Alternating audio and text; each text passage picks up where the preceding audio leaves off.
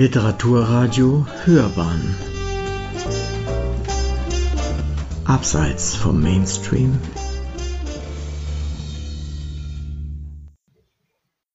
Christoph Mauch, Paradise Blues, Reisen in die Natur und die Geschichte der USA. Ich beginne mit dem zweiten Kapitel. Malibu, Kalifornien. Stranger Than Paradise. Auf Postkarten sieht Malibu aus wie das Paradies auf Erden. Strände und Palmen sind darauf zu sehen und traumhafte Sonnenuntergänge. Menschen auf Surfbrettern, ein Refugium für Multimillionäre und Stars aus Hollywood. Abgeschiedenes Zauberland irdischer Verführung, Garten Eden, Made in America. Seit dem 19. Jahrhundert gehören die attraktivsten Grundstücke und der Traumblick auf den Ozean einer kleinen Schicht der Reichen bestimmen Spannungen zwischen privatem Anspruch und öffentlichem Interesse die Diskussionen um diesen Ort. Anfangs ging es um den Bau einer Küstenstraße, heute ist der Zugang zum Strand ein zentraler Streitpunkt. Vielen gilt Malibu als Pazifikparadies par excellence, obwohl die Stadt regelmäßig Schlagzeilen macht, weil sie wie kaum eine andere in den USA von unzähligen Naturdesasters heimgesucht wird. Von Wildfeuern und Erdrutschen, von Winterstürmen und Fluten. Die meisten Stars, die in der Region wohnen, präsentieren sich als Umweltfreunde und Aktivisten. Aber wie nachhaltig ist das Leben in Malibu wirklich? Was hat die Menschen hierher gelockt? Wie haben sie sich in Geschichte und Gegenwart mit der Umwelt und den Katastrophen arrangiert? Wer schon einmal mit der Bahn von San Francisco nach Los Angeles gefahren ist, wird die spektakulären Ausblicke vom Coast Starlight Train auf dem Pazifik nicht vergessen. Merkwürdigerweise biegt er kurz vor Malibu ins Landesinnere ab. Ein steiler Anstieg. Kein Ingenieur würde die Strecke freiwillig durch die Berge führen, wo es entlang der Küste doch so viel einfacher geht. Warum biegt die Bahn hier ab? Warum lässt sie Malibu links liegen? Und warum ist das Hinterland im Gegensatz zum nahegelegenen Los Angeles so unberührt? Malibu ist ein merkwürdiger Ort.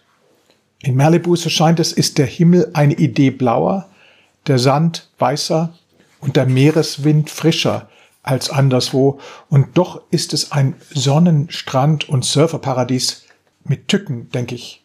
Nicht alles, was hier fließt, ist Milch und Honig.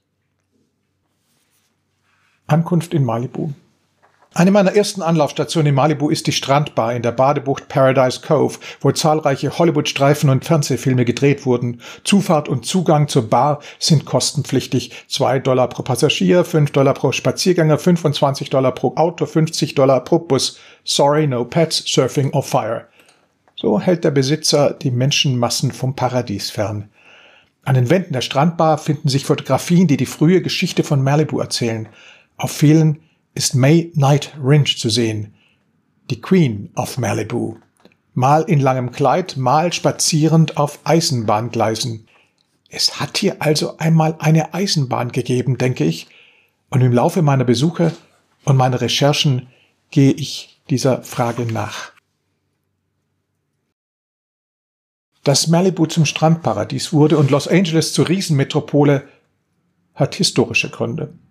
In Los Angeles hat es bereits in den 1890er Jahren einen Ölboom gegeben, der sich in der Zeit zwischen den Weltkriegen an der Westküste energisch fortsetzte. Dass das Öl ausgerechnet in LA entdeckt wurde, dort, wo die Bevölkerung schneller als irgendwo sonst in den USA anwuchs, führte zu einer bis dato unerhörten Immobilienspekulation, zu ungeplanter Bebauung und zur Suburbanisierung im Zeitraffer. Die Stadt der Engel hatte sich im 19. Jahrhundert zunächst sehr langsam von einem mexikanischen Rancherflecken, dessen Bevölkerung sich überwiegend aus Mestizen und Mulatten zusammensetzte, zu einem Ort mit ausgedehnten Orangenhainen entwickelt. Mit dem Bau der Eisenbahn, der Ansiedlung der Petroleumindustrie und dem Aufkommen der Film- und Luftfahrtbranche stieg die Bevölkerung dann rasant an. Bereits um 1930 durchbrach sie die Millionenmarke, an kaum einer anderen Stelle auf dem Globus wurde die physische Gestalt der Erde im frühen 20. Jahrhundert so rasch und so nachhaltig verändert wie in LA. In kurzer Zeit richteten die extremen Ölförderpraktiken, die aufgrund der geologischen Formationen nötig waren, die ursprüngliche Natur völlig zugrunde und verwandelten sie, wie Zeitgenossen es beschreiben, in eine stygische Landschaft. Die Bewohner der benachbarten Ortschaft Torrance gingen sogar so weit zu erklären, ihre Stadt sei auf dem Altar des Öls geopfert worden. Wenn Los Angeles an die Unterwelt erinnerte, so hatte die Aussicht über die Bucht von Malibu etwas Göttliches, jedenfalls für Frederick Grinch. Weil seine Suche nach Öl in Malibu im wahren Wortsinn im Sande verlaufen sollte, blieb Malibu das Schicksal von Los Angeles erspart. Hier, vom anstrengenden Stadtleben abgeschirmt, schrieb er in seinen Memoiren Happy Days in Southern California, hier fliegt die Zeit. Er pries die heiligen Hügel, lobte den süßen und stillen Zufluchtsort und sinnierte darüber, dass das kalifornische Klima wohl mehr Anreize für ein gesundes, glückliches Leben an der frischen Luft biete als irgendein anderer Ort auf der Welt.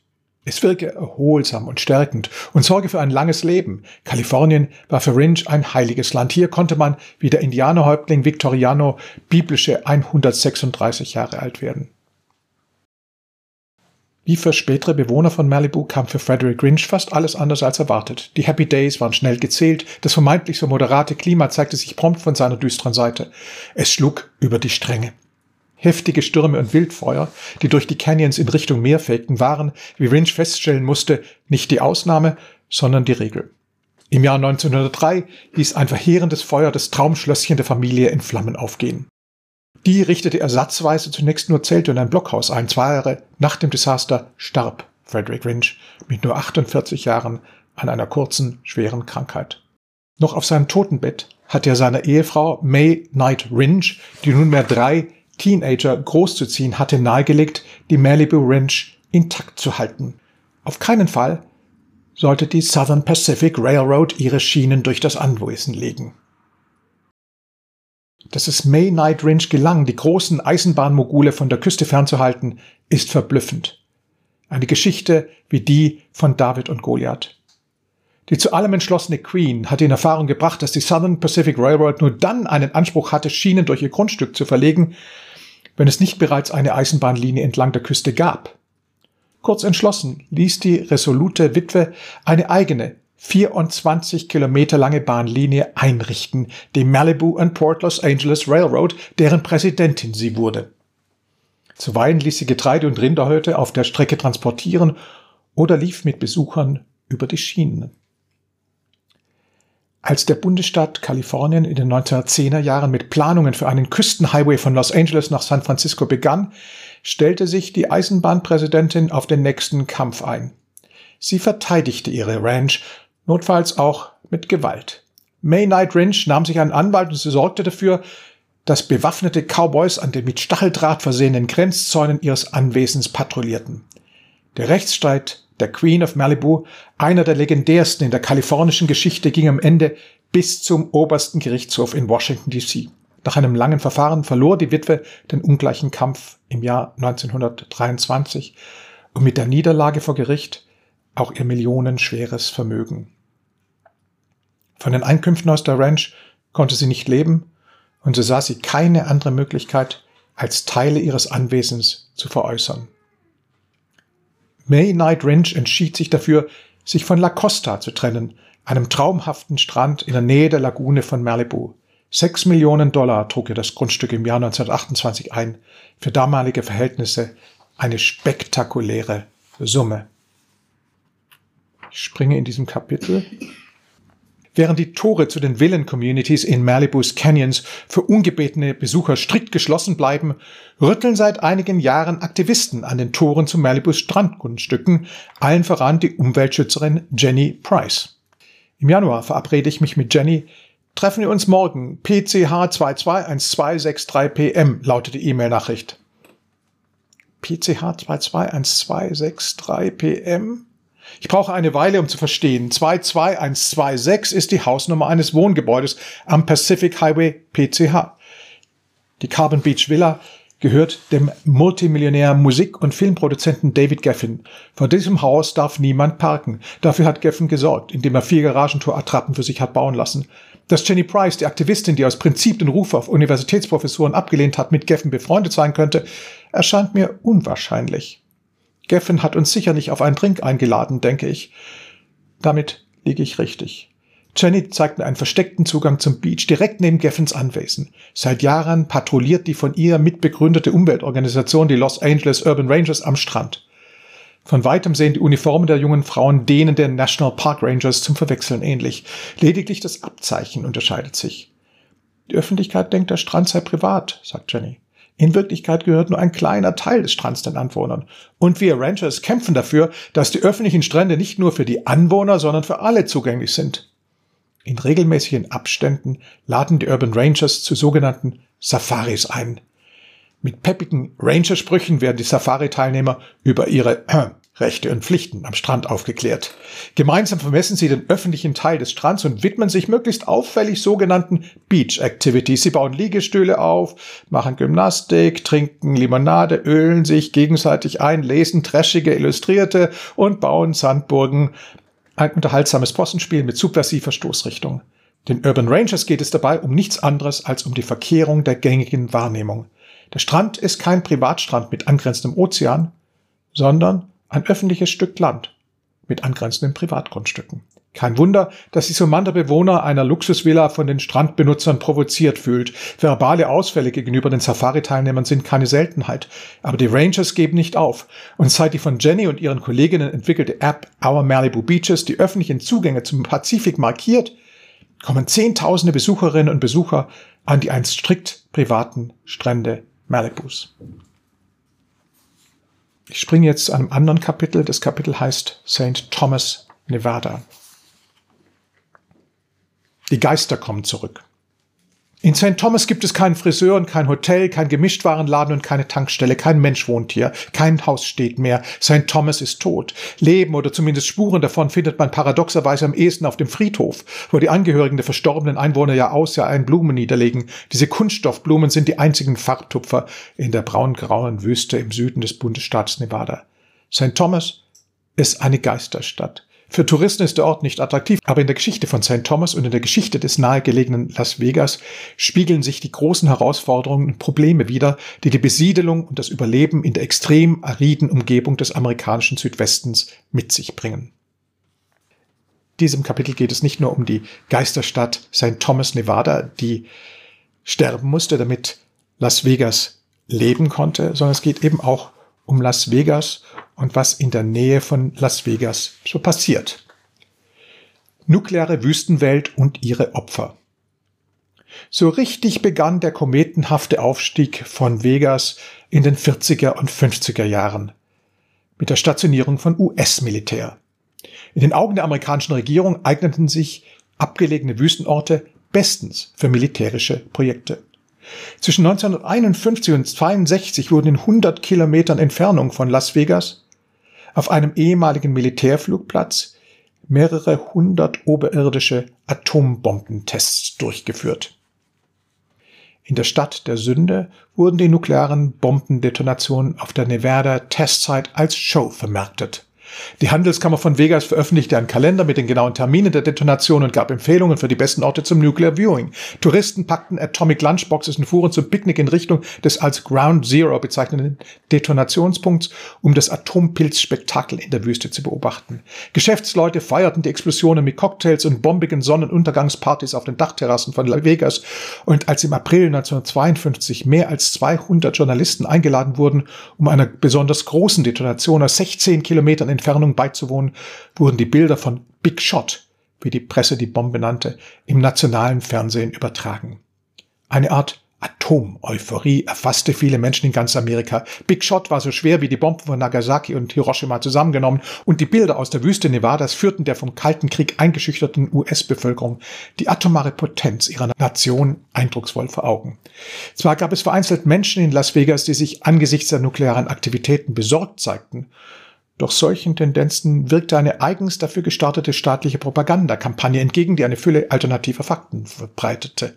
Viele Hoteliers nutzten die Chance, Las Vegas nicht nur als Tor zum Hoover Dam, sondern auch als Atomic City zu vermarkten. Hotels und Casinos, allen voran The Sands und Flamingo, boten Atomic Cocktails und Atomfrisuren an und krönten Miss Atomic Bomb zur Schönheitskönigin. Berühmt wurde ein auch heute noch auf Postkarten verbreitetes Werbefoto von Lee A. Merlin, der Miss Atomic Bomb von 1957, auf dem das strahlende blonde Showgirl im atompilzförmigen Baumwollbadeanzug zu sehen ist. Doch bereits Anfang der 1950er Jahre registrierten Schafzüchter in Iron County, Utah, dass ihre Tiere merkwürdige Krankheiten bekamen und früh starben. Mehrere Gerichtsverfahren gegen die US-Regierung wurden angestrengt, doch keines hatte Erfolg. Auffälligerweise weigerte sich die Atomic Energy Commission AEC, ihre Messungen, Berichte und Zeugenaussagen von staatlichen Tierärzten, die die Krankheiten und das Massensterben von Weidevieh diagnostiziert hatten, offenzulegen. Nach den Schafen von Iron County waren bald auch Tiere und Menschen in anderen Regionen betroffen. Fast alle Meldungen kamen aus Gebieten, die östlich oder nordöstlich des atomaren Testgeländes in Nevada lagen. Um die dicht besiedelten Regionen um Las Vegas möglichst wenig zu belasten, hatte die AEC nämlich Anweisung gegeben, die Tests in Zeiten durchzuführen, in denen der Wind nicht in Richtung von Vegas wehte. Ich springe jetzt zum dritten und letzten Kapitel, aus dem ich vorlese. Das Kapitel heißt Walt Disney World Florida, zwei Naturen oder mehr. Es geht um Walt Disney World, aber auch um die Everglades. Transformation des Terrains. Nichts erinnert mehr daran, wie die Landschaft des Disney-Areals des Reedy Creek Improvement District noch vor einem halben Jahrhundert ausgesehen hat. Ohne Trockenlegung der 20 bis 30 Meter über dem Meeresspiegel liegenden Zumpflandschaft wäre das Terrain periodischen sintflutartigen Überschwemmungen ausgesetzt gewesen. Um zukünftigen Flutkatastrophen entgegenzuwirken, hatte Walt Disney 1965 einen der führenden Wasserbauingenieure der USA, den pensionierten Generalmajor des Ingenieurkorps der US-Armee William E. Potter, mit der Verbesserung des Geländes beauftragt. Was in Disney World so natürlich erscheint, Grasteppiche und wilde Wäldchen vor den Toren der Parks, Wasserläufe und Seen im Innern, ist in Wirklichkeit künstlich und konstruiert. Ergebnis einer aufwendigen Drainage, Landschaftsplanung und Geländemodellierung. Jahrelang wurde der Sumpf entwässert, Schlamm ausgebackert, das Erdreich verdichtet. Was heute keiner mehr ahnt, im porösen Kalkstein unter der Disney World befanden sich Senken, Dolinen und Erdfälle, von denen die größte einen Durchmesser von fast 500 Metern hatte. Dort zum Beispiel, wo sich das Ticket Center befindet, wurden tausende Tonnen Beton ausgegossen. Bis zu 4500 Menschen waren in der feuchten Hitze Floridas am Werk, um dem Gelände seine heutige Topographie zu geben. Mehr als vier Millionen Kubikmeter Erde transportierten die Bauarbeiter ab, außerdem 750.000 Kubikmeter Moorerde und Unmengen an Sand. Vor allem aber richteten sie ein 80 Kilometer langes Kanalsystem mit 30 Kilometer langen Deichen und 30 automatischen Schleusen ein. Die Kanäle, deren Funktion darin bestand, anhaltenden Regen und eine 50-Jahresflut auszuhalten, wurden so trapiert, dass sie natürlichen Gewässern ähneln. Außerdem wurde ein großer See, Bay Lake, im Dezember 1968 abgelassen und bis September 1970 trocken gehalten. Im natürlichen Zustand hatte Bay Lake eine bräunliche Färbung, weil sich organische Substanzen auf dem Grund abgesetzt hatten. Da aber die Farbe nicht ins Märchenkonzept von Disney passte, ließ die Disney Corporation den organischen Seegrund ausheben, reinigen, mit Sand abdecken und das Becken mit Grundwasser füllen. Versteckte Schleusen halten den Pegel des Sees seither weitgehend bis auf eine Schwankung von 30 Zentimetern konstant.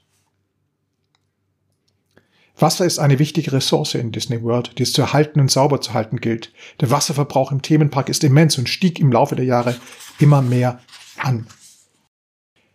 Der Durst des Menschen nach Wasser, der in Florida ohnehin besonders groß ist, erreichte in Disneys Märchenwelt mit ihren gepflegten Rasenteppichen, bewässerten Golfplätzen, Wasserrutschen und 62.000 Parkangestellten völlig neue Dimensionen. Im Jahr 2002 lag der Wasserverbrauch von Disney höher als der von ganz Somalia, einem Land mit damals immerhin über sieben Millionen Einwohnern. Ich komme jetzt zum letzten Teil der Lesung. Da geht es um, da geht es um die Stadt Celebration, um die von Disney geplante Zukunftsstadt. Celebration. Meinen letzten Abend vor der Fahrt in den Süden Floridas verbringe ich in Celebration. Die Stadt ist Schmuck. Es gibt Parks und Seen, baumbestandene Alleen, eine Downtown mit Bücherei und Ladengeschäften, ein Kino im Gucci-Design, ein postmodernes Rathaus mit zahlreichen schlanken Säulen, ein Postamt in Form eines Silos, eine Bank mit skurrilen Aussichtsturm, sogar eine private Universität. Die Vorgärten der Einfamilienhäuser sind von weißen Holzzäunen umgeben, alles sieht geordnet aus und unverschämt friedlich. Amerika vor dem Sündenfall. Ich setze mich ins Columbia, ein Restaurant in der Front Street mit Blick auf den städtischen See. Karibische Gerichte, exzellente Küche, ein venezolanischer Kellner bedient. Auf den ersten Blick hat Celebration den Charme des viktorianischen Englands, auf den zweiten wirkt es gruselig. Die Architektur des Columbia-Restaurants entpuppt sich als billiges Imitat. Das Kino hat keinen Spielplan. Vor mehr als zehn Jahren hat es seinen Betrieb aufgegeben. Die Ladengeschäfte gleichen sich wie ein Ei dem anderen. Und während es in Orlando von Minderheiten nur so wimmelt, schlendern in Celebration weder Afroamerikaner noch Latinos durch die Straßen. Nur Weiße. Es dauert eine Weile, bis ich bemerke, was mich an Celebration irritiert. Die Stadt ist gespensterhaft aufgeräumt und perfekt durchgestylt. Die Schachtdeckel, die Verkehrszeichen, die Ladenschilder, alles folgt einer einheitlichen, konformen Ästhetik. Die Häuser kommen aus einem Musterkatalog. Es gibt sie im Classical Style, als Victorian, als Colonial und als Revival. Auch die Verkleidung der Kamine, die Fassadenfarben, die Tür- und Fensterklinken, alles Design stammt aus einem eigens für Celebration zusammengestellten Katalog. Die Straßenlautsprecher spielen leise, säuselnde Unterhaltungsmusik aus den 50er Jahren. Die öffentlichen Gebäude stammen von den berühmtesten Architekten der Welt, Cesar Pelli, Michael Graves, Philip Johnson, Robert Venturi. Aber die ganze Stadt wirkt so künstlich wie Epcot, wie Magic oder Animal Kingdom. Celebration zelebriert die Kunst der Täuschung. Der See und der Fluss sind künstlich angelegt. Die Straßenlaternen machen auf alt. Der zwölf Meter hohe Weihnachtsbaum hat Plastiknadeln. Die Eisbahn besteht aus weißem Plastik. Der Schnee, der im Winter abends fällt, ist kein Kunstschnee, sondern Rasierschaum. Es ist verboten, die Alligatoren zu füttern, steht auf einem Schild am See. Gibt es hier echte Alligatoren? Oder Plastiktiere wie auf Disneys Jungle Cruise? Fantasie und Realität gehen ineinander über. Ich erinnere mich an meinen allerersten etwa 15 Jahre zurückliegenden Besuch in Florida bei Freunden in Boca Raton. Jedes Haus hatte einen Swimmingpool und einen wunderschönen Blick auf einen künstlichen See. Im See kannst du nicht schwimmen, erklärten meine Freunde. Da gibt es Alligatoren. Und wenn ein Frosch in den Pool fällt, ist er auf der Stelle tot. Kimmy. Später erzählten sie noch, dass die Höhe der Palme exakt vorgegeben sei, die Krone der Palme eine bestimmte Fasson aufweisen müsse, dass alle Vorhänge weiß zu sein hätten und dass Wäsche nur in der Maschine, keinesfalls an der Luft getrocknet werden dürfe. Verstöße würden mit harten Geldstrafen geahndet. Celebration ist überall.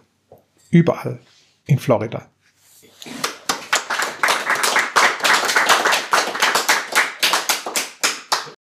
Herzlich willkommen zu unserer neuen Folge von Hörbahn on Stage, liebe ZuhörerInnen.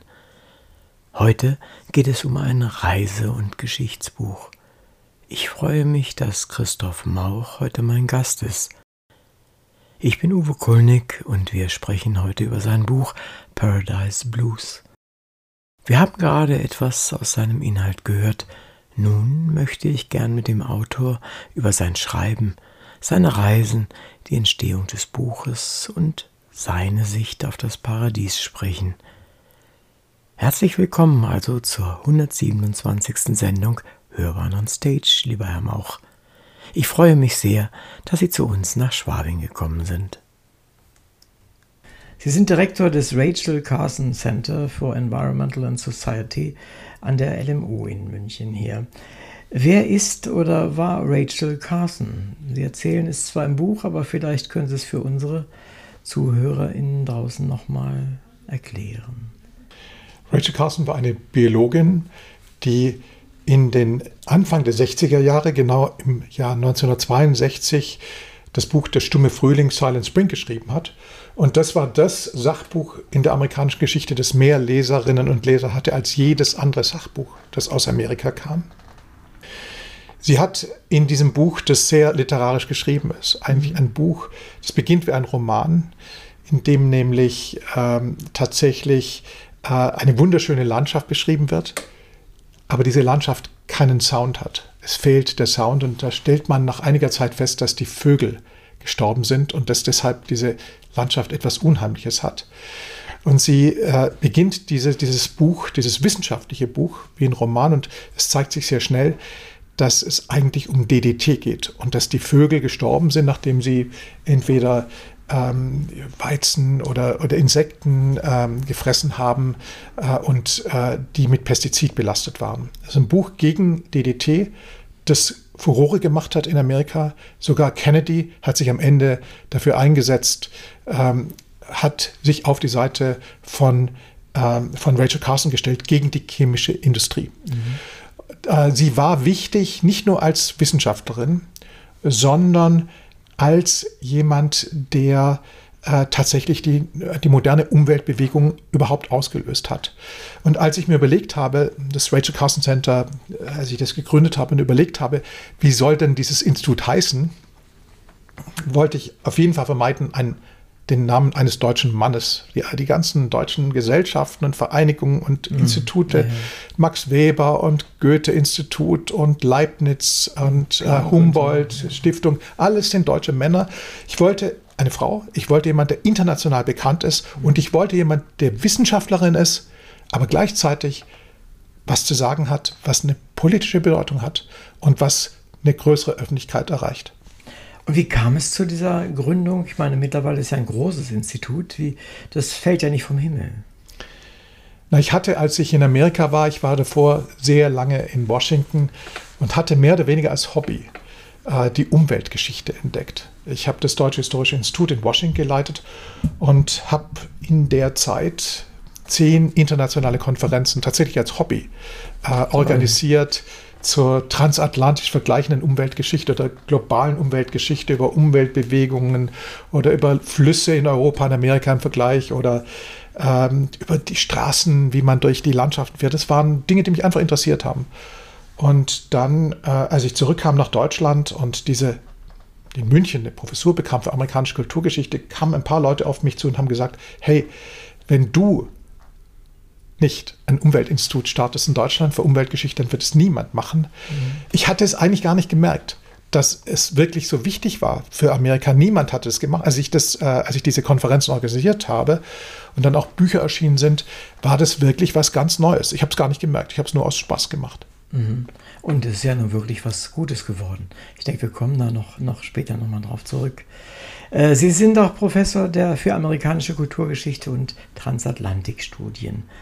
Amerikanische Kulturgeschichte kann ich mir ganz gut was darunter vorstellen. Aber was bitte macht man bei Transatlantikstudien? Da sind Sie besser als ich, wenn Sie was, sich was unter amerikanischer Kulturgeschichte ich vorstellen. Ich sage ja nicht, was ich mir vorstelle.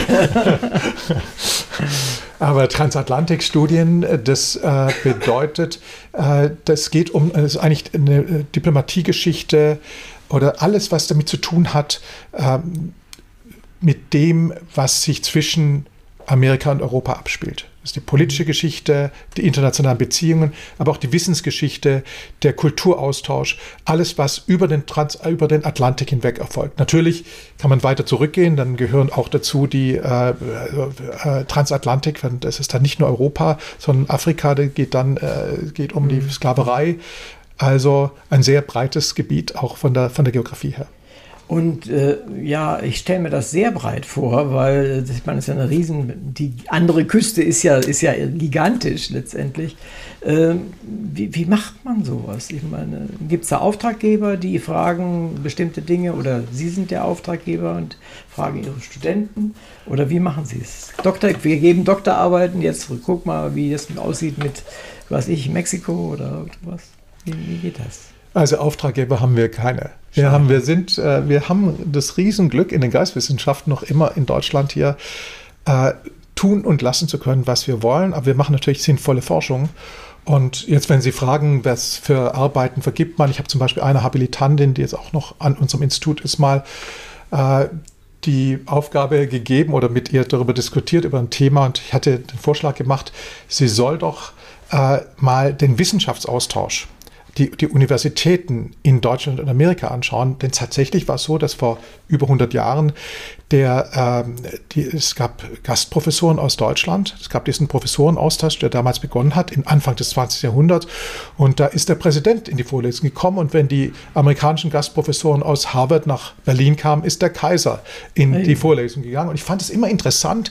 Äh, irgendwann in den letzten Jahrzehnten hat man in Deutschland permanent gesagt, ja, also ja, äh, die LMU muss das Harvard von Deutschland werden, Dresden muss das Harvard Erfurt, alle haben gesagt Harvard von Deutschland. Woher kommt es eigentlich? Warum wollen wir eigentlich plötzlich so amerikanisch sein? Die Amerikaner wollten ursprünglich ganz deutsch sein. Also sowas gehört mhm. in den Bereich Transatlantikstudien. Ich könnte Ihnen viele andere Beispiele nennen, aber ich glaube, äh, Sie verstehen, dass es darum ja, geht, ja, es geht um Perzeptionen, es geht um Politik, es geht darum, dass man sich gegenseitig äh, natürlich sowohl im Frieden als auch im Krieg, äh, dass man da eine äh, Stereotypen entwickelt, und ähm, sich manchmal sehr gut versteht und manchmal eben gar nicht. Mhm, verstehe. Also kann ich auf jeden Fall nachvollziehen. Etwas, was wir im Vorgespräch schon gestreift haben, nämlich Ihre Gastprofessur an der Renmin-Universität in Peking. Ich meine, ich habe eine große äh, China-Affinität und äh, kenne mich ein bisschen aus. Wie sind Sie dazu gekommen, sagen Sie? Es fällt einem ja nicht in den Schoß. Ja, die Chinesen sind ja daran interessiert, mit wichtigen Partnern in Europa und Nordamerika Kontakt ja. aufzunehmen. Und irgendwann hatte diese Volksuniversität, ist es ja, in Peking, ja, Renmin ja, genau, ist die Renmin, Volksuniversität, hatte, da hatte ein, der Präsident, der war Umwelthistoriker, der erste Umwelthistoriker hey. Chinas. Der hat sich mit Naturkatastrophen in China beschäftigt und der wollte seiner Uni was Gutes tun und wollte ein Institut gründen und hat dann gefragt, was ist denn das beste Vorbild für uns? Wo ist das beste geistwissenschaftliche Institut? Und tatsächlich sind die auf die Idee gekommen, nach München zu schauen. Und dann war ich gleich bei der Eröffnung dieses Instituts mit einer Keynote-Speech ja, dabei super, und dann ja. jedes Jahr. Ich weiß nicht, wann ich, ich bin ja gar nicht Gastprofessor geworden, äh, sonst hätte ich es vielleicht abgelehnt. Ich bin ja Honorarprofessor geworden, Honorarprofessor. also Ehrenprofessor und Ehrenfellow. Und ich dachte, dass so eine Ehre bedeutet einfach, dass man äh, dann mal, dass man so einen Titel bekommt, aber das ist in China anders. Mhm jedes Mal, wenn ich nach China gegangen bin, habe ich äh, jedes Mal, wenn ich nach China gegangen bin, habe ich bestimmte Dinge gemacht. Zum Beispiel bin ich immer auf die chinesische Mauer drauf gestiegen, immer an einer anderen Stelle. Äh, ich finde die so faszinierend. Aber ich musste auch äh, tatsächlich jedes Jahr Vorlesungen halten und keine solche wie bei uns, sondern drei Stunden am Stück mhm. und mehrere. Mhm. Also Ehrenprofessor für die Chinesen hieß, dass ich immer irgendwas über irgendwas reden musste. Die haben mir manchmal das Thema vorgegeben. Zum Beispiel sollte ich über die Geschichte von München, sollte ich mal, das ist ja nicht unbedingt das Thema der amerikanischen Kulturgeschichte, oder, aber naja. hat, mir, hat mir schon auch Spaß gemacht und äh, es ist eine, war eine total interessante Erfahrung und ich bin gespannt, wie es weitergeht. Die letzten Jahre mit Corona gab es natürlich wenig Kontakt. Hm, das verstehe ich, ja. Mir ist aufgefallen, dass Sie in Washington ein deutsches historisches Institut ich will nicht sagen geleitet, aber Sie waren Vize, glaube ich, oder ich bin nicht ganz sicher, haben es geleitet. Was macht ein deutsches historisches Institut in Washington? Diese deutschen historischen Institute gibt es schon seit dem 19. Jahrhundert. Aha. Und das erste deutsche historische Institut, und jetzt merken Sie, dass ich Historiker bin, weil ich die Antwort nicht direkt gebe, was so ein deutsches historisches Institut in Washington macht. Aber was das Deutsche Historische Institut in Rom macht, hatte was mit den archäologischen Instituten zu tun. Mhm. Äh, da sollten ja auf vereinfachtem Weg, ohne große diplomatische Zwischenfälle, sollte Archäologen, zum Beispiel in Kairo oder in Rom, die Möglichkeit gegeben werden, deutschen Archäologen und Wissenschaftlern im Ausland zu forschen. Und im 19. Jahrhundert weil das Heilige Römische Reich deutscher Nationen hat natürlich auch Akten, wichtige Akten in, in Rom oder ja. im Vatikan, hat man dieses Institut gegründet, um den Historikerinnen und Historikern in Deutschland die Möglichkeit, das waren damals nur Historiker, keine Historikerin, um denen die Möglichkeit zu geben, äh, relativ leicht zu forschen und äh, so einen Sonderstatus. Dann hat es lange Zeit keine Gründung gegeben bis nach dem Zweiten Weltkrieg. Und ähm, das hat sicher auch wieder politische Gründe, dass man dann deutsche historische Institute etabliert hat. Nicht nur um leichten, äh, nicht nur um so eine Station zu haben, äh, von der aus man wissenschaftlich arbeiten kann im Nationalarchiv in Washington, sondern sicher auch um den Wissenschaftsdialog zu fördern. Und es waren dann vor allem äh, Länder, mit denen Deutschland äh, im Krieg gewesen war. Mhm. Also Frankreich und England waren die ersten Institute, die nach dem Krieg gegründet wurden. Später kamen äh, Polen dazu und eben Washington und danach äh, Moskau. Mhm. 2015 haben Sie den Planetary Award des Instituts für Zukunftskompetenzen und der Design Me a Planet Initiative äh, bekommen. Ähm, Äh, noch einige andere, die ich jetzt gar nicht alle aufzählen möchte. Welches von, welcher von diesen Preisen oder Auszeichnungen war für Sie persönlich der wichtigste? Ich glaube, am meisten habe ich mich darüber gefreut, dass ich den Career Award bekommen habe von der American Society of Environmental History. Mhm. Ähm, das war für die meine gesamte Karriere bis dahin.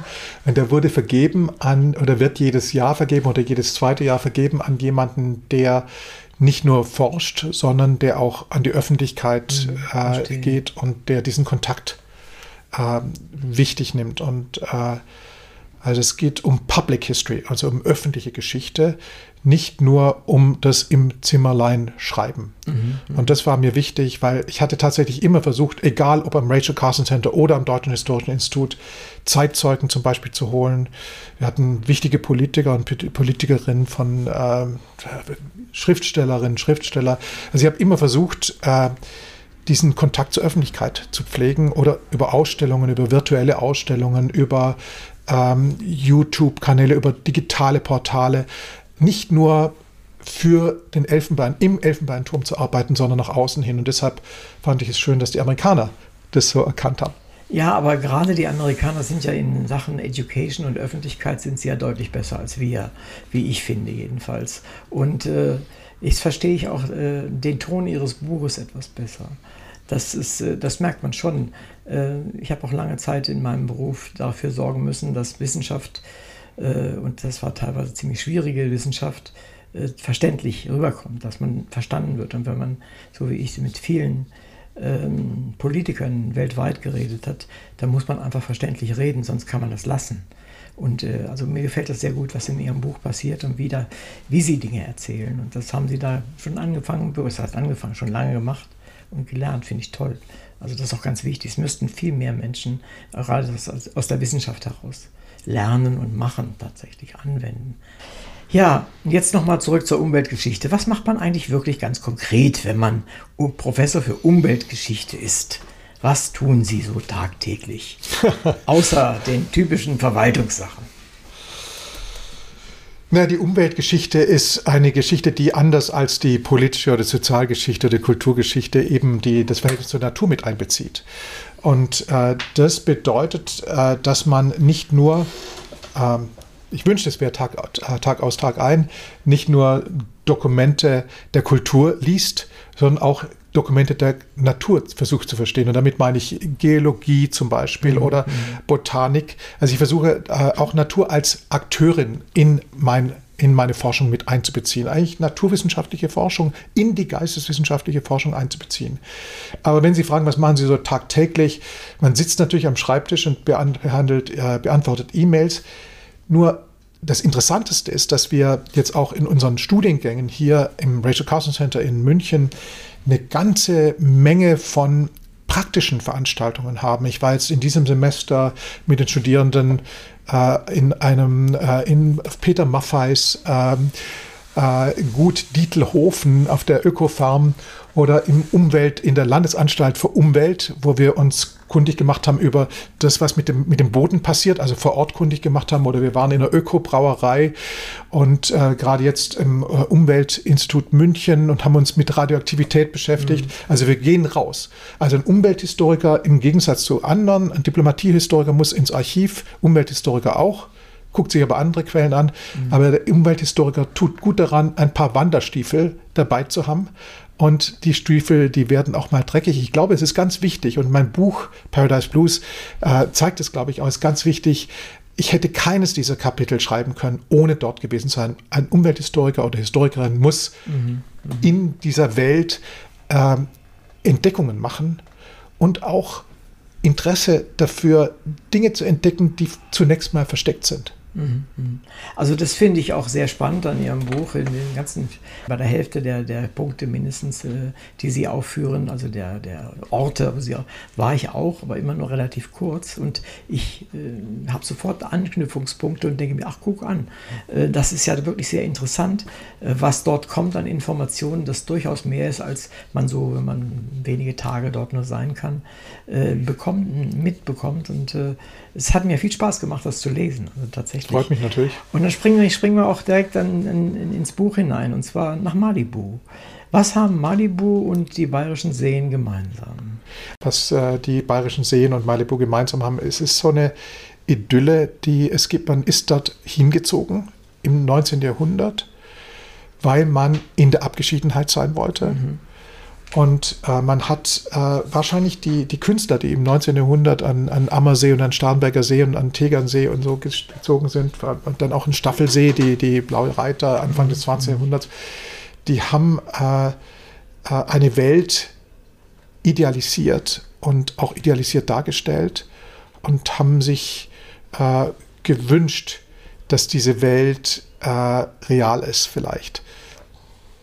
Ja, ein bisschen haben wir ja vorhin schon gehört über Disney World. Da ist es ja extrem oder bis auf die Spitze getrieben. Da kommen wir vielleicht noch drauf. Äh, jetzt gehen wir mal vielleicht ganz im Norden nach Wiseman, heißt das, glaube ich, wenn man es in Englisch aussprechen möchte. Von wem und, und äh, warum wurde Wiseman in Alaska als die glücklichste Zivilisation bezeichnet, die er kannte? Und Sie schreiben es ja in Ihrem Buch. Und wäre er immer noch glücklich, der das bezeichnet? Ich habe den Namen jetzt nicht aufgeschrieben. George Marshall, ja. ja Sie zitieren ihn. George Marshall hat Wiseman als die glücklichste Zivilisation bezeichnet. Marshall war ein Forstwissenschaftler, aber er war ein extremer Typ. Er ist auf Berge gestiegen im Osten der USA, mhm.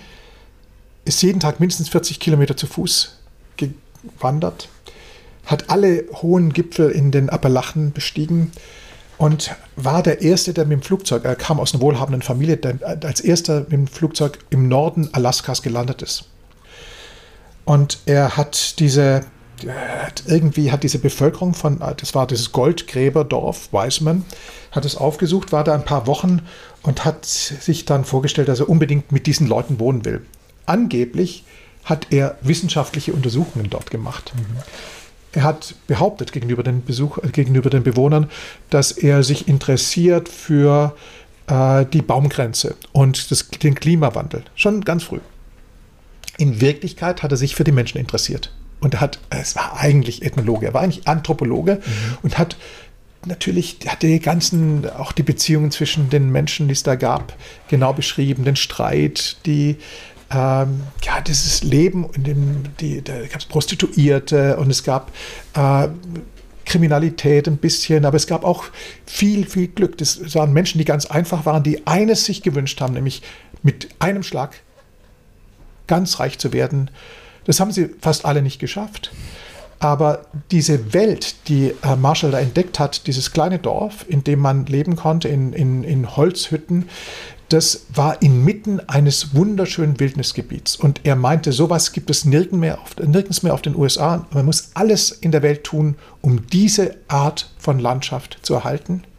Diese dramatische Landschaft, in der es fast nur ähm, ja, Rentiere äh, gibt ähm, oder äh, Karibus, Karibus, Karibus gibt.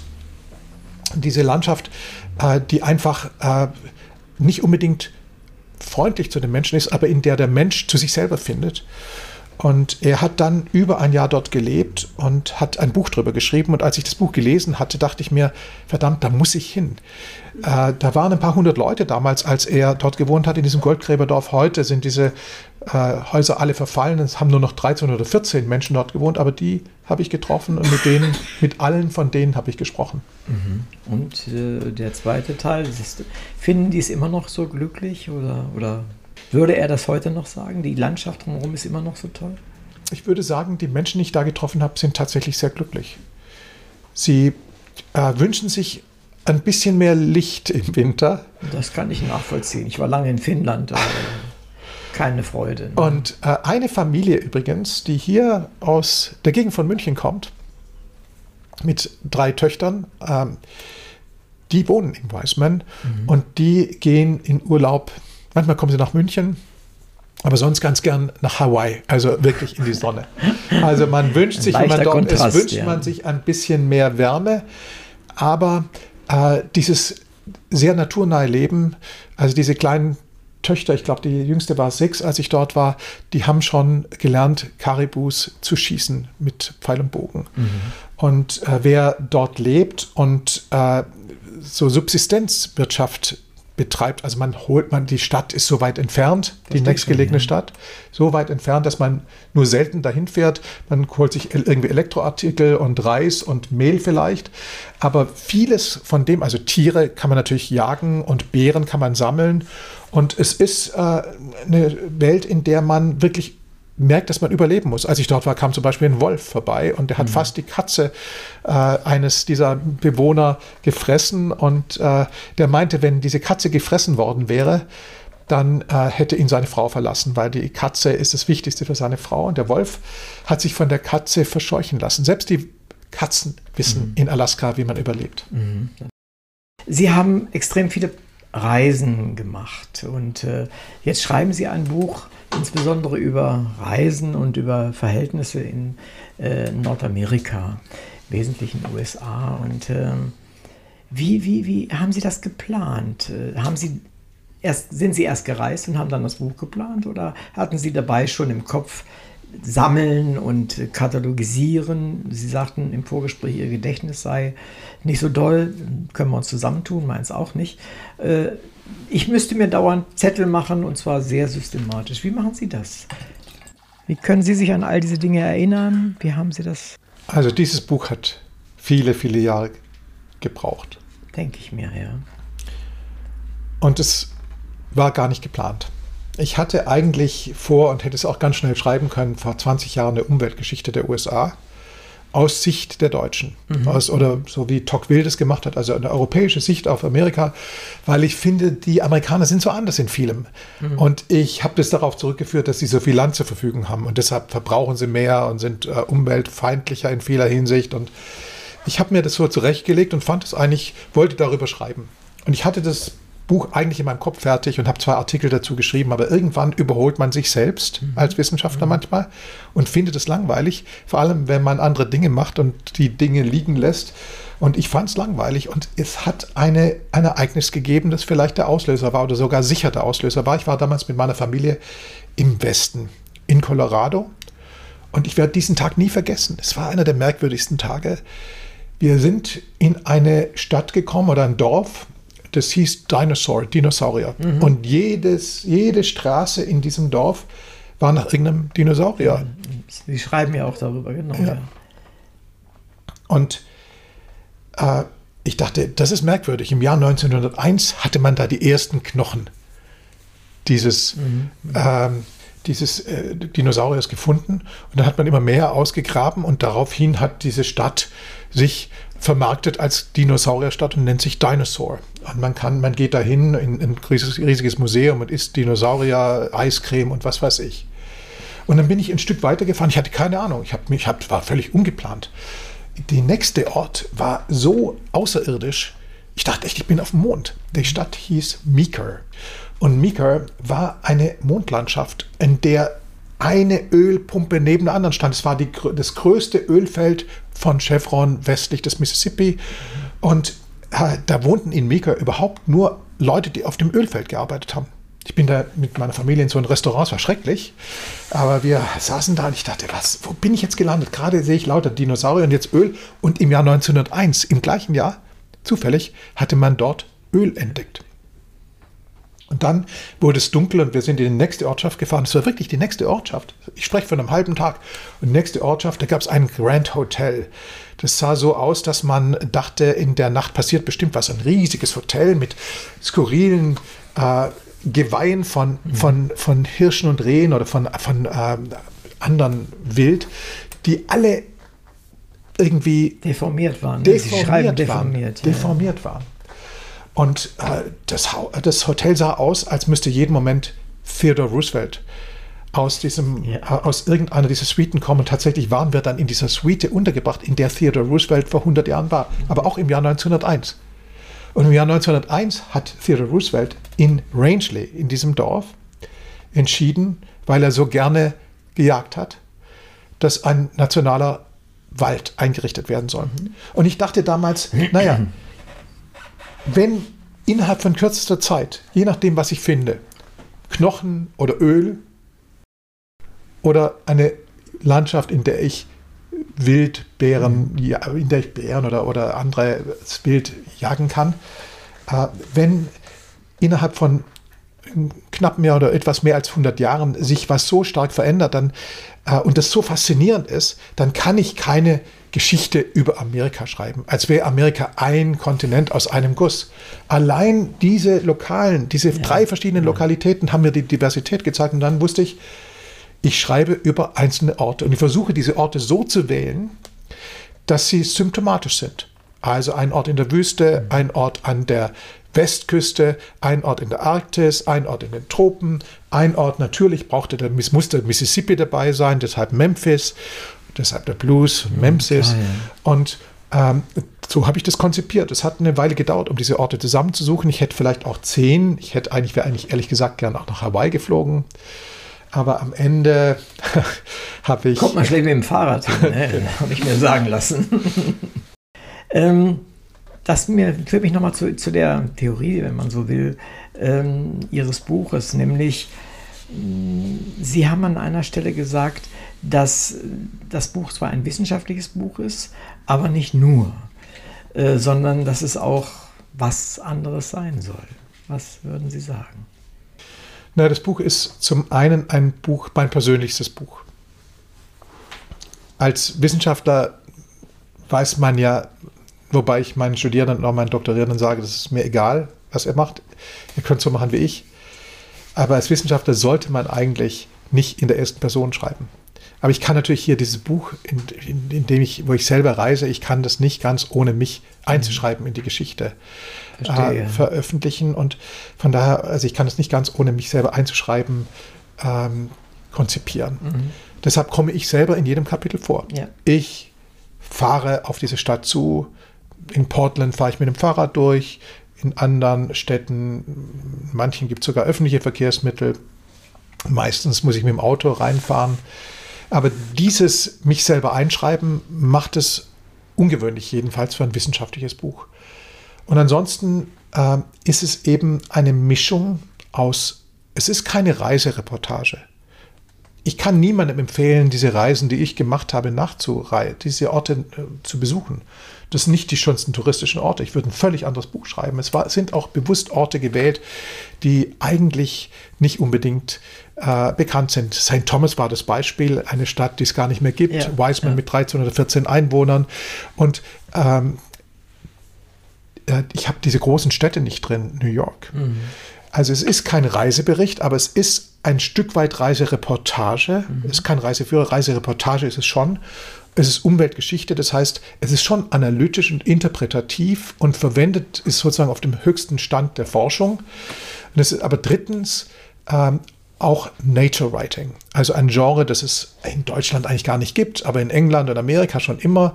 Mhm. Äh, man beobachtet die Natur, beschreibt die Natur. Und diese Mischung aus Umweltgeschichte, Reisereportage und Nature Writing äh, macht es, glaube ich, zu was ganz Besonderem. Ich, ich kenne jetzt niemanden, der so genauso geschrieben hat.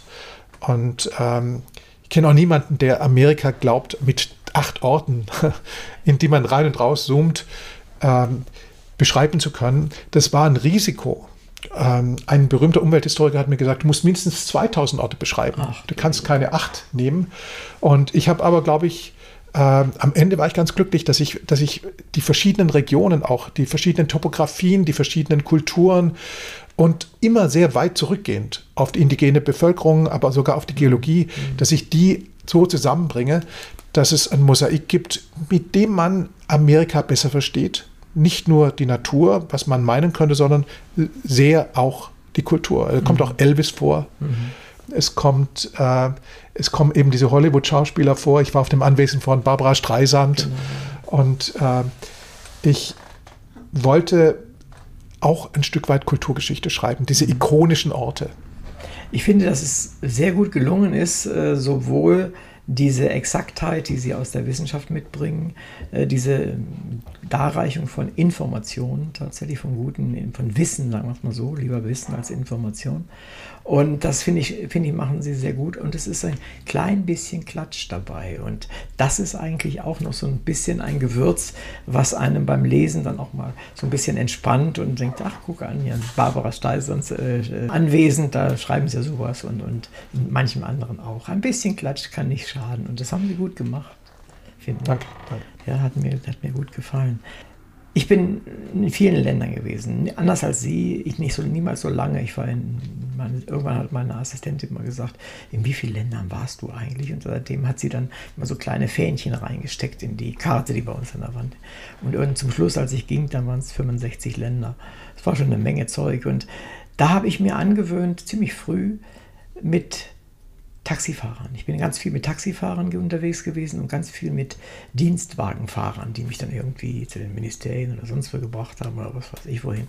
Und habe immer gehört, was, was sagen die mir, was erzählen die mir über den Ort, wo ich gerade war. Und wie haben Sie das gemacht? Ist, man braucht ja auch immer Menschen, die einen da so reinbringen in manche Informationen. Was rüberreichen, was einem so nicht rübergereicht wird. Ich wusste nicht, dass ich es kann, aber ich habe gemerkt, dass ich es kann. Mit Leuten reden. Mhm. Ich habe mir es einfach getraut.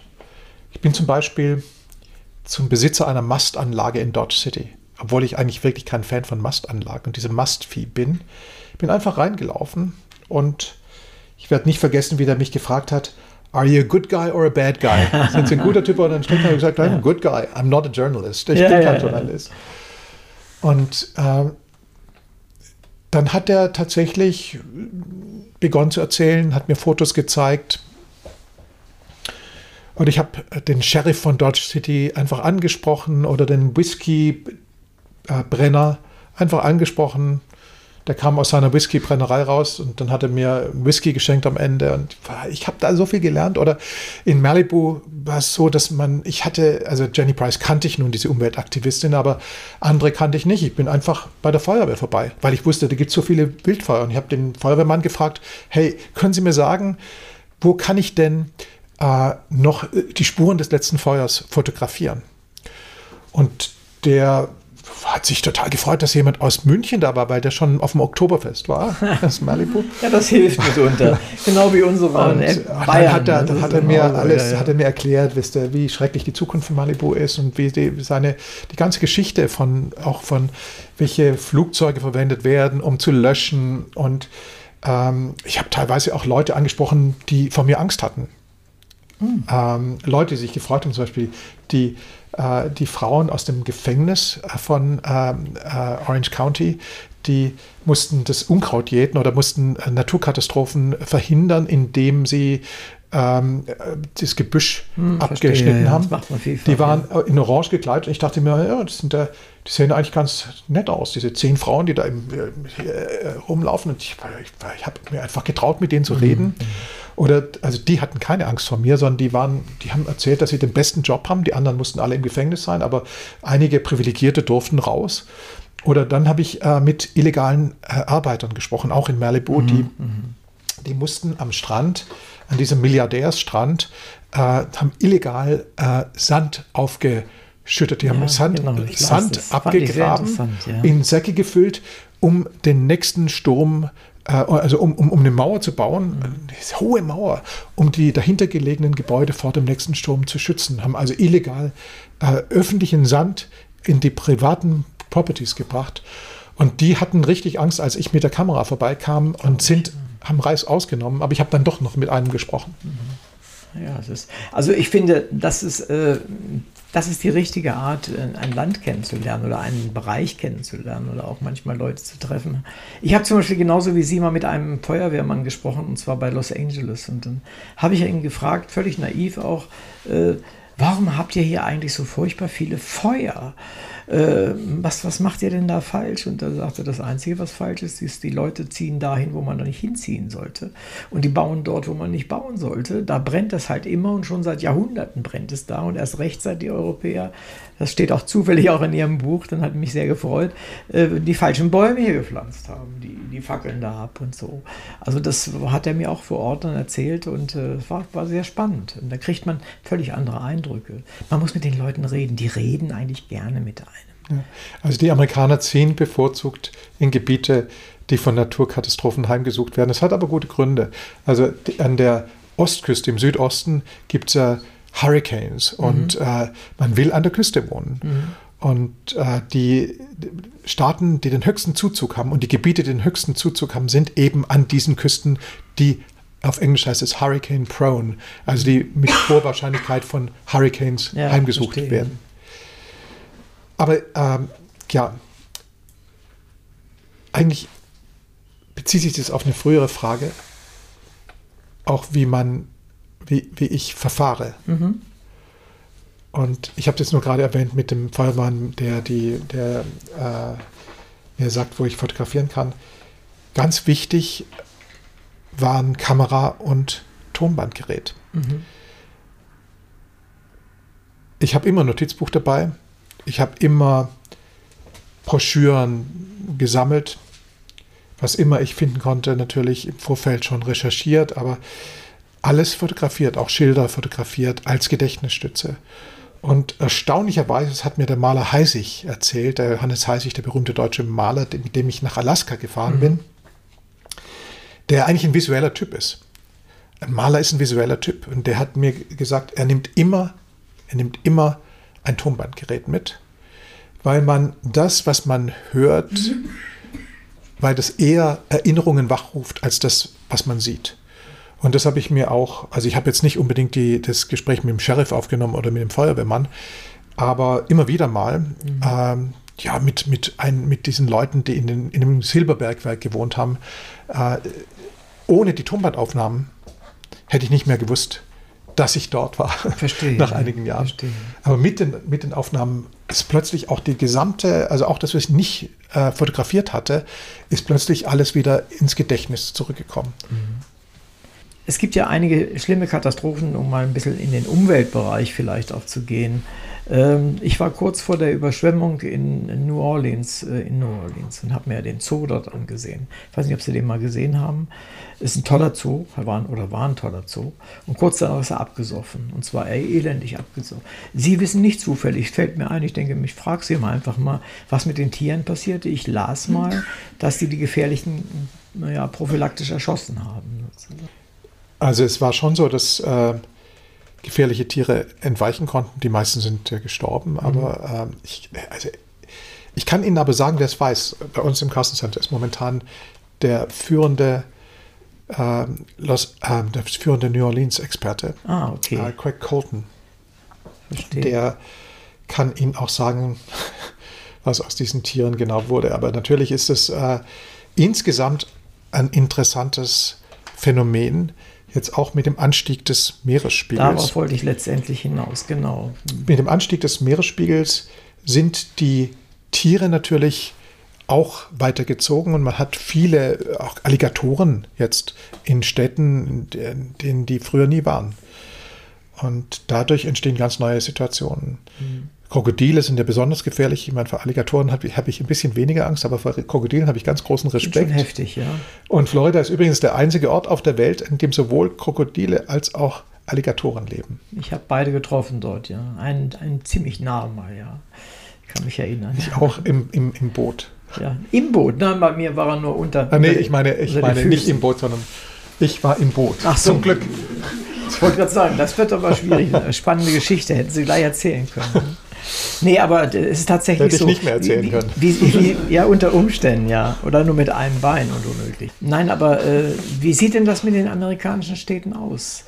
Äh, viele liegen, viele wichtige liegen ja auch, wir kommen vielleicht noch zu, auf Portland zurück, liegen ja doch an einem Fluss, zwei Flüssen jedenfalls relativ empfänglich für den steigenden Meeresspiegel. Wie sieht das da aus, was, aus, aus Ihrer Sicht der, geschichtlichen Veränderung? Naja, also Florida ist wesentlich kleiner heute als noch vor 1000 Jahren. Mhm. Die Städte, die an, es gibt viele, viele äh, Städte oder Orte, die es nicht mehr gibt. Äh, diese Inseln Assateague und Chincoteague im Atlantik sind weg. Da, die wurden irgendwann mal weggewischt von einem Hurricane. Und da gibt es noch Wildpferde und tolle Sorten von Vögeln.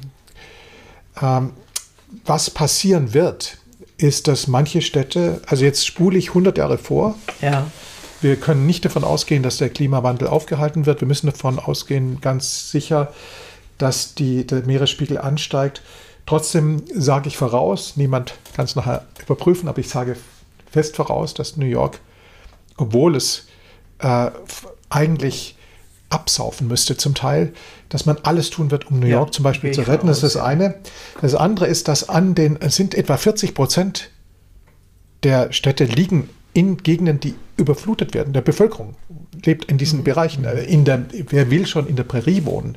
Wer will schon in Kansas wohnen oder in Nevada oder in, äh, in äh, Dakotas?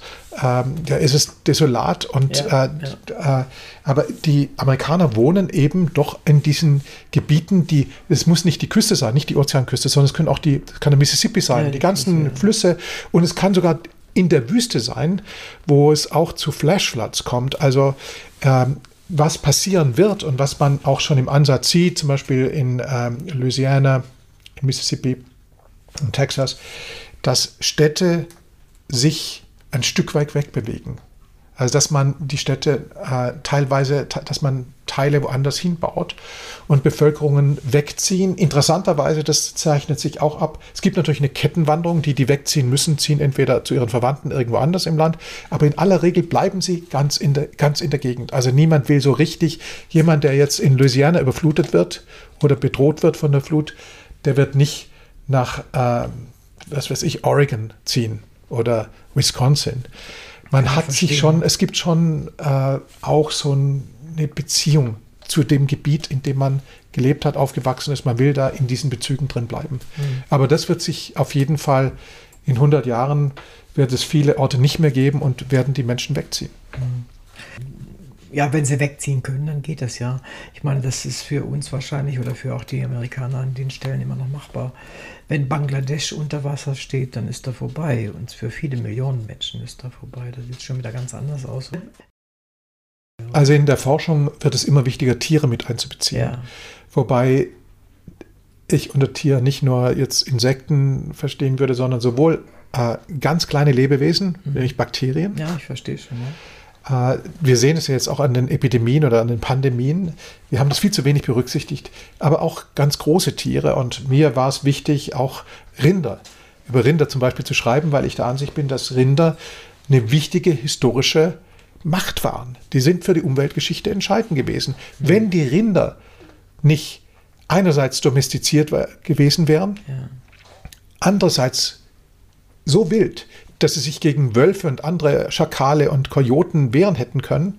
Diese Longhorns mit ihren riesigen ja. Hörnern, wenn die nicht äh, in der Lage gewesen wären, nachdem sie ursprünglich mal domestiziert waren und dann wieder verwildert sind und aus Asien kamen, mhm. über, dann über, die, äh, über Portugal nach, in die Karibik und dann nach Südamerika, nach Nordamerika. Wenn diese Rinder also diese Fähigkeit nicht gehabt hätten, dann hätte es die Fleischindustrie nicht gegeben in Amerika. Mhm. Dann hätte es äh, keinen Chicago mit den Schlachthöfen gegeben ich glaube, also heute denken wir alle, der die Hamburger, uh, Americans are the Hamburger Eaters. Yeah. Und äh, das hat aber nicht nur was mit den Menschen zu tun, sondern hat auch was damit zu tun, dass es plötzlich so viele Rinder gab. Mhm.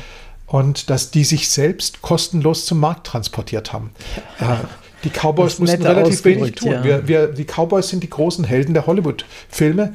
Aber die eigentlichen Helden sind die, die sich dummerweise noch selbst zum Markt und zu den Eisenbahnstationen transportieren, nämlich die Longhorn-Rinder. Verstehe ich, zum Schlachthof. Aber und ohne den Schlachthof hätte es Bukowski nicht gegeben.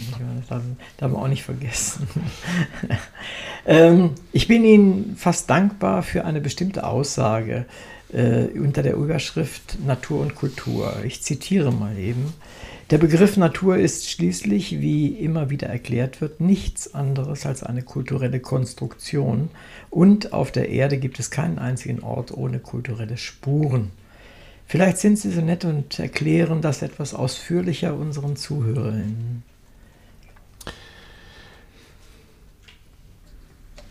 Vor 2000 Jahren. Es dauert jetzt ein bisschen, meine Damen und Herren. Der, der Historiker spricht. Also vor 2000 Jahren wäre man gar nicht auf die Idee gekommen, Kultur und Natur zu trennen. Irgendwie hat man alles als eine, als eine Einheit gesehen.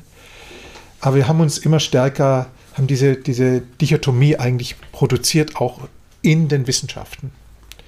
Haben auch unterschiedliche Wissenschaftsfelder entwickelt, wo die Naturwissenschaftler nur die Natur beachten und die Kulturwissenschaftler die Kultur oder die mhm oder die Sozialwissenschaftler nur die Gesellschaft, so als wäre das alles loslösbar. Und das ist eben ein Problem. Wir wissen jetzt ohnehin mit der globalen Klimakrise, über die jeder redet, wir wissen ohnehin, dass jeder Ort auf dem Globus von dem, was wir als Menschen gemacht haben, ist nicht nur die äh, Umweltverschmutzung durch Autos und so, mhm.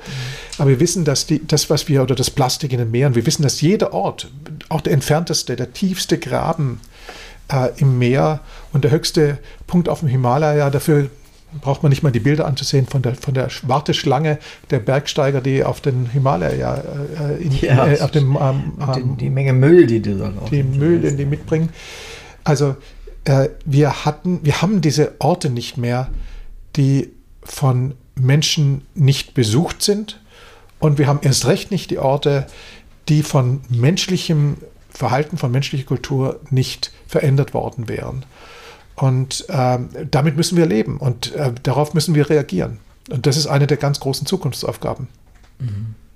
Äh, ich gehe sogar in, in, der, ja, in dem Begriff Natur noch weiter als Sie, Sie machen dann hinterher wieder einen Schritt zurück, indem Sie dann sagen, aber wir tun jetzt mal so, als ob wir von der Natur als solchen nur reden, in an anderer Stelle im Buch.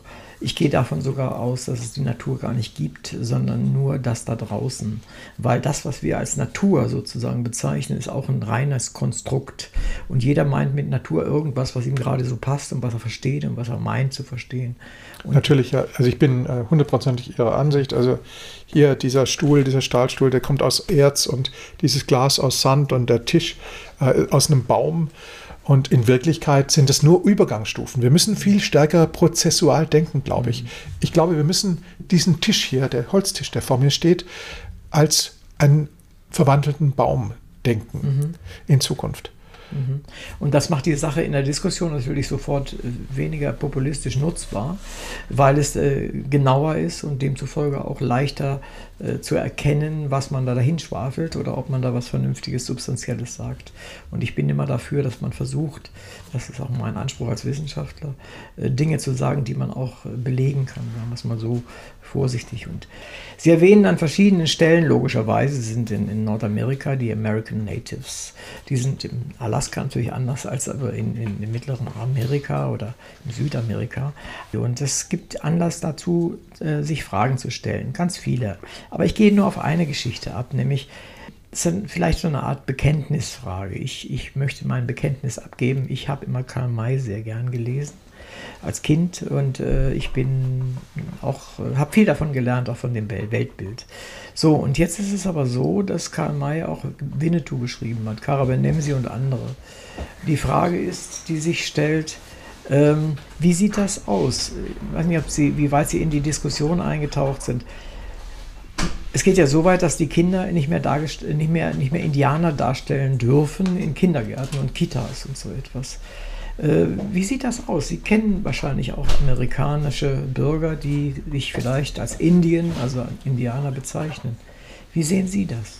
Hm. Wie gehen wir damit um? Sollten wir das so tun? Na, ich muss gestehen, ich gehöre auch einer Generation an, die mit Karl May aufgewachsen ist und ich habe da sehr viel gelernt. Ich bin heute natürlich sehr viel vorsichtiger, nachdem ich viele Native Americans getroffen habe. Ich würde heute wahrscheinlich auch nicht mehr Native Americans, sondern Native Indians, Indians äh, sagen. Verstehe, ja. äh, Indien hätte man nicht sagen können, aber Native Americans sind auch nicht Indigene, also nicht die. Ja, ich verstehe äh, schon. Ja, ja. Von daher. Einfach dort geboren. Ja, ich glaube, wir müssen sehr vorsichtig sein. Ähm, und gleichzeitig, aber das ist jetzt meine sehr subjektive und ich, ich, ich will es nicht missen, dass ich diese Romane gelesen habe. Ich glaube nicht, dass ich weniger kritisch jetzt bin heute. Ähm, ich denke, auch diese Begriffe, zum Beispiel in, in, in Alaska, äh, wo es äh, Native Americans und, und äh, Inuit gab, die Menschen in Wiseman haben alle Indien und Eskimo gesagt. Die, die haben Begriffe, die wir eigentlich nicht benutzen, für sich benutzt. Und das hat auch wieder gute Gründe. Äh, wir, haben, wir, haben, wir tun uns sehr schwer und ich finde, es ist wichtig, dass wir sensibel sind in diesem Bereich, mhm. weil es geht natürlich, wir haben das erst in den letzten Jahrzehnten eigentlich entdeckt, dass, äh, dass unsere Identität ja auch ein ganz wichtiger Teil unserer Persönlichkeit Richtig. ist. Es ist äh, nicht nur, dass wir physisch, sondern auch in dem, wer wir sind dass wir, dass wir verletzt werden können. Und wenn ganze Menschengruppen verletzt, ich meine, wir als Deutsche wissen, wir haben, äh, wir haben diskriminiert und, und vernichtet. Und die Schritte sind manchmal ganz klein zwischen äh, einer uns, unsensiblen Umgang, auch mit Begriffen, und dem, was dann äh, umschlagen kann in Gewalt. Von daher bin ich sehr viel sensibler. Ich weiß nicht, ich habe mir nicht mehr angetan, Karl May heute zu lesen. Vielleicht könnte ich es nicht mehr. Aber ich war so glücklich als Kind. Ich war so glücklich. Äh, ich, äh, okay, ich, ich erzähle jetzt was, was nicht unbedingt passt. Ich, ich habe, äh, mein Vater hat sogar ein Karl May gelesen. Und äh, in der dritten Klasse durfte man in die Bibliothek und er hat mir gesagt, hol doch mal die Karl hol mal einen Karl May. Und jede Woche konnte man in die Bibliothek in der Schule. Ich habe jede Woche einen neuen Karl May für meinen Vater ausgeliehen. Und dann an meinem neunten Geburtstag kam ein äh, Schulfreund zum, und hat mir Unter Geiern geschenkt von mhm. Karl May und hat gesagt, du hast, du hast ja alle Karl Mays gelesen. Hoffentlich hast du den noch nicht. Der ist ein bisschen ungewöhnlich. Und ich hatte noch keinen einzigen gelesen. Ah, okay. Ich habe immer nur ein paar Seiten gelesen. Hat, mein Vater hat es dann. Verstehe. Und dann habe ich Unter Geiern gelesen und fand es so toll. Und von da habe ich tatsächlich begonnen, Karl May zu lesen. Und äh, ja, nicht nur, es ist ja nicht, geht ja nicht nur um Nordamerika, es geht um den ganzen Nahen Alles Osten und China. Es ist unglaublich, was ja. für eine Welt da einem vorgestellt wird. Es ist natürlich eine fiktionale Welt, aber ähm, spannend spannend auf jeden Fall. Und das Weltbild, das Grundweltbild ist eigentlich extrem pazifistisch, wenn man es mal richtig, richtig, obwohl er so seltsame Gewaltdinge da auch macht, immer zu angeblich Selbstverteidigung, das ist noch was anderes. Ja, es sind, es sind christliche Ideale, das heißt, es ist auch nicht ganz einfach dann. Also wenn man, nee, natürlich. Äh, und ähm, er hat dadurch, dass er, er schlägt sich natürlich immer auf die Seite der Guten, aber es gibt die Guten und die Bösen. Und das natürlich, ist eine ganz starke, ja. Ah, es stimmt ja auch nicht für Amerika, also die Apachen und die, äh, also er, er, hat es nicht verstanden. Die indigene Bevölkerung in Amerika ist was total Spannendes, wenn man bedenkt, dass es mindestens 100 verschiedene Sprachen gibt mhm. und dass diese, die eigentlich nichts miteinander zu tun hatten, an die mhm. zu verstehen ist etwas, was ähm, wir vielleicht zu wenig jetzt auch machen hier in, in der amerikanischen Kulturgeschichte. Es geht in Richtung Ethnologie, aber das ist äh, faszinierend. Ist es ja. Und ich meine, Indianer, so wie wir sie uns vorstellen, gibt es ja auch erst relativ kurze Zeit, nachdem die Spanier die Pferde mitgebracht haben. Für uns ist ein Indianer immer auf dem Pferd. Was ja, sie schreiben es ja auch, was ja eigentlich Quatsch ist. Es ist dann später so geworden, aber es ist schon, also das Buch ist an der Stellen, an solchen Stellen sehr erhellend, finde ich dann. Genau, wenn, weil wir, wir haben alle diese Tiere, egal ob es Hunde sind oder Schweine oder Pferde oder Kühe, all diese Tiere sind erst mit Kolumbus in die neue Welt gekommen. Mhm. Und äh, die Protagonisten der Western-Filme sind Indianer und Cowboys. Ja, ja. Und weder Indianer noch Cowboys also weder, weder Indianer auf, auf, auf, auf Pferden noch, äh, noch Cowboys äh, hätte es gegeben ohne Kühe und ohne Pferde. Richtig. Also insofern ist das, wie gesagt, sehr erhellend und äh, man kann auch mal über Dinge nachdenken, die eigentlich festgemauert in unseren Gehirnen äh, sind. Wir müssen so langsam zum Ende kommen und äh, es ist ähm, doch noch so eine allgemeine Frage an den, den Umweltwissenschaftler. Äh, wir haben ja solche Wüsten wie Sahara. Ich springe jetzt mal wieder zurück auf unsere Seite des, des Planeten. Äh, wir haben sowas wie die Sahara und die Sahara hat nichts mehr als Sonne.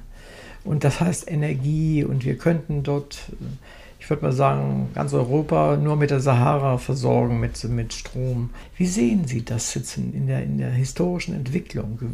Wie, wie soll das weitergehen da? Ich bleibe mal jetzt vielleicht bei den Stromentwicklungen durch Sonne oder sowas. Ja, ja, alle Energie ist ja Sonnenenergie.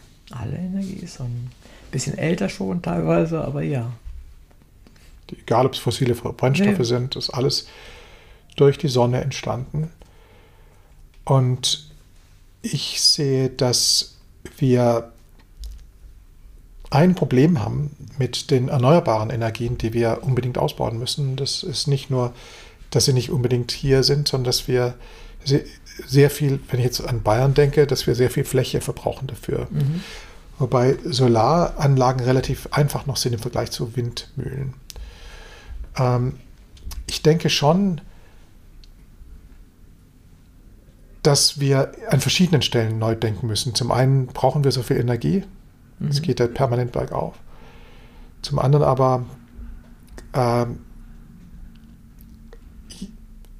es müsste möglich sein und es wird möglich sein, es wird nicht mehr allzu lange dauern, dass wir, wenn wir entsprechende Berechnungen an, äh, äh, wirklich durchführen, und da gibt es schon einige Beispiele, die schon sehr weit fortgeschritten sind, dass wir bemerken, dass es wesentlich billiger ist, auch wenn wir über große Strecken äh, Energie transportieren, wesentlich billiger ist ähm, Solarenergie und Windenergie mhm. als, die, als die Energien auf, Energiequellen, die wir bisher benutzt haben.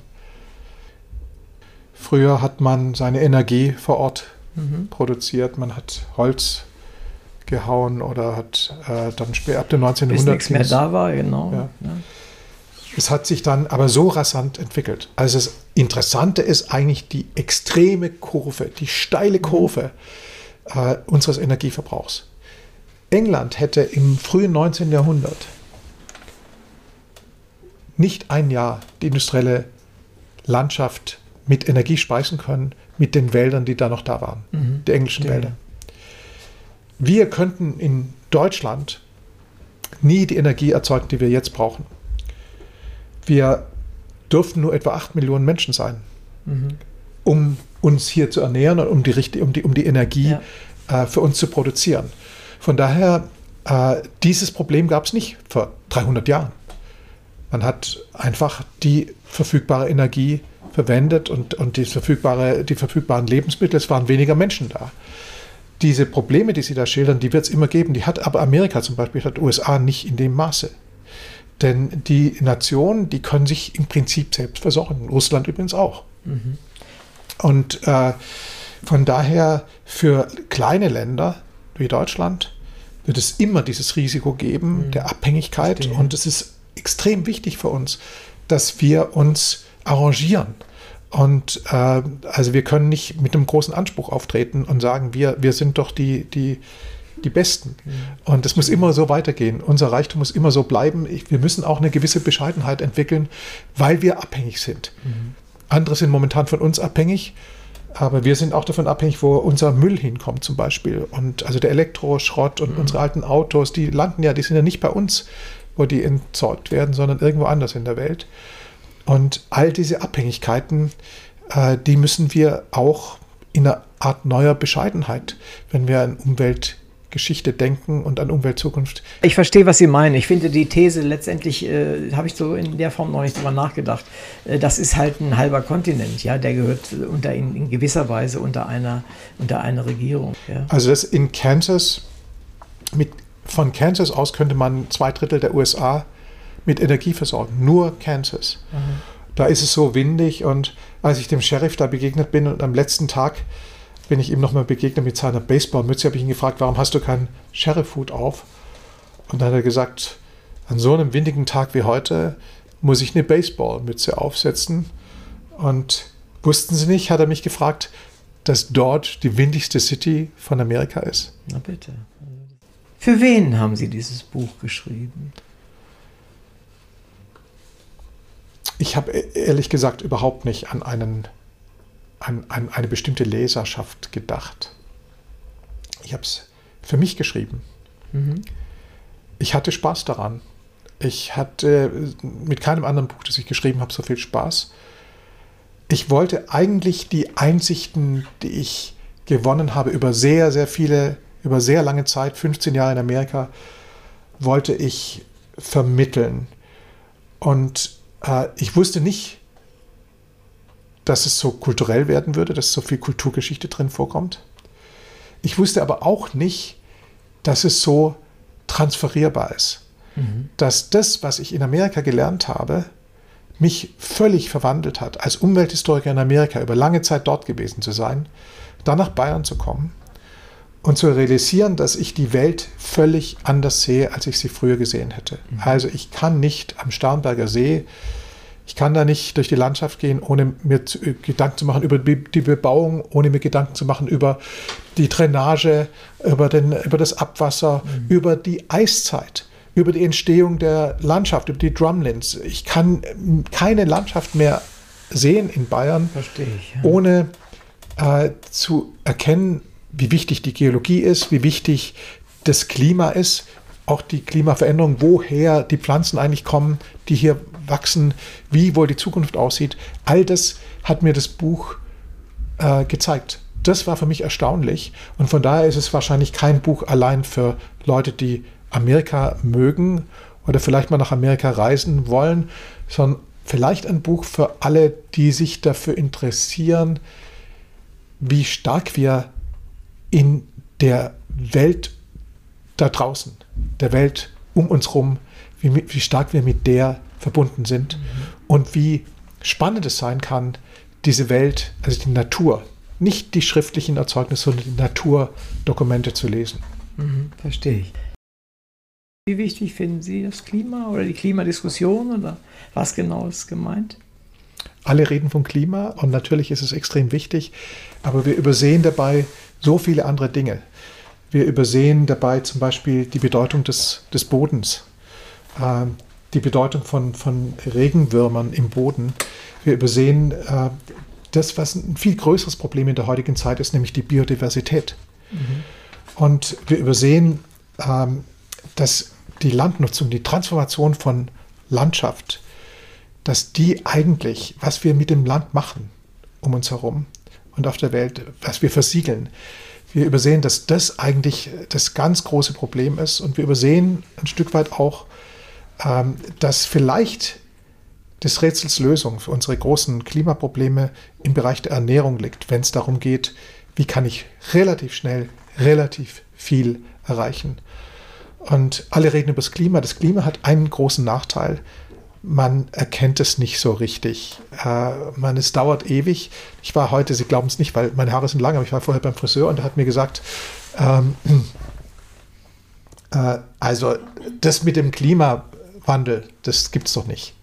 Es ist doch so kalt, da müssen wir doch zugeben, es ist doch so kalt bei uns. Das ist eines der Probleme. Wir reden ständig über das Klima, aber es gibt so viele andere Dinge in der Umwelt, die extrem wichtig sind.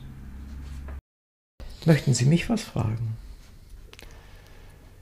Mich würde interessieren, nachdem Sie das Buch gelesen haben, wohin würden Sie reisen wollen? An welche dieser Orte und warum? Ich würde gerne tatsächlich, weil es dann wieder mir richtig in den Kopf gefallen ist, nach New Orleans fahren wollen. Zu gucken, wie sieht das jetzt aus? Mir hat das damals gefallen und nicht gefallen. Gerade der Zoo, wie gesagt, als Zoologe können Sie vielleicht verstehen. Und das Schicksal dieser Tiere, die ich da gesehen habe, und natürlich der Menschen auch. Ich würde mir New Orleans gerne mal wieder angucken und äh, anknüpfen tatsächlich an Ihr Buch. Und die Motivation habe ich gesagt, weil ich halt mal da war und es mich schon irgendwie beeindruckt hat.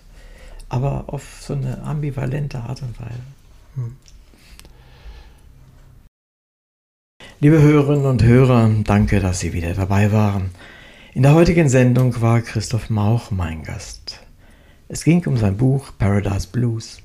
Ich möchte es sehr empfehlen. Das hat neben vielen anderen inhaltlichen auch einen sehr persönlichen Grund.